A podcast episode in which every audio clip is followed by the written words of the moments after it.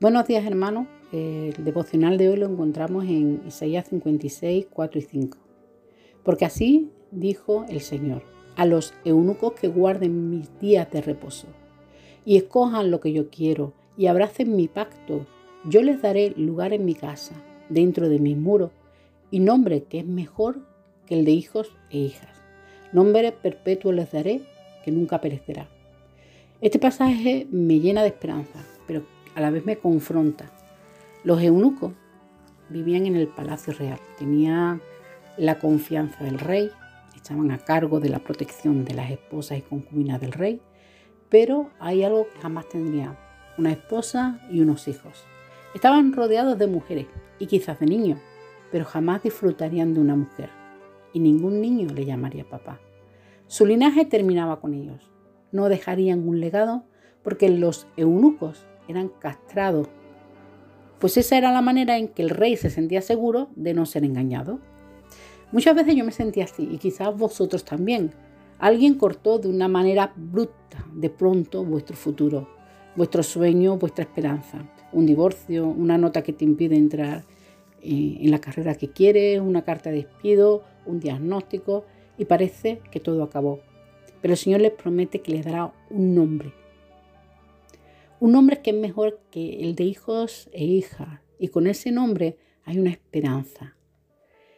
Un nombre que sería perpetuo. Y sabéis, ese nombre lo encontramos en 1 de Juan 3.1. Mirad cuán amor nos ha dado el Padre para que seamos llamados hijos de Dios.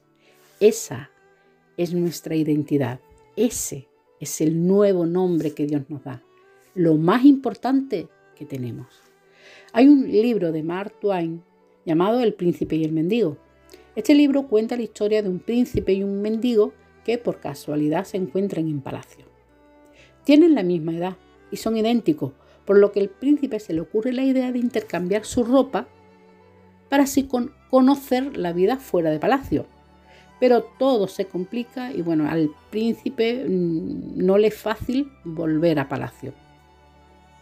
Se ve de pronto en un barrio marginal, tratado como un mendigo, vestido con harapos, pero actuando y afirmando que es el príncipe. Y eso le trae muchos problemas. Todo el mundo piensa que está loco y, y bueno. Pero su identidad no dependía del lugar, de la ropa o de lo que los demás pensarán de él. Él lo único que estaba seguro es que era el príncipe y que su lugar estaba en palacio. Y así debe ser con nosotros. Nuestra identidad tiene que estar por encima de nuestro nombre, de todos nuestros éxitos o fracasos, de lo que consigamos o no consigamos. Porque antes que maestro, médico, limpiadora, empresario, rico, pobre, guapo, feo, somos hijos de Dios. Esa es nuestra identidad. Eso es lo que nos debe definir y lo que los demás tienen que ver en nosotros. Nosotros éramos como el mendigo, pero Dios nos dio el derecho de ser hijos del Rey. Jesús con su muerte en la cruz compró para nosotros ese derecho.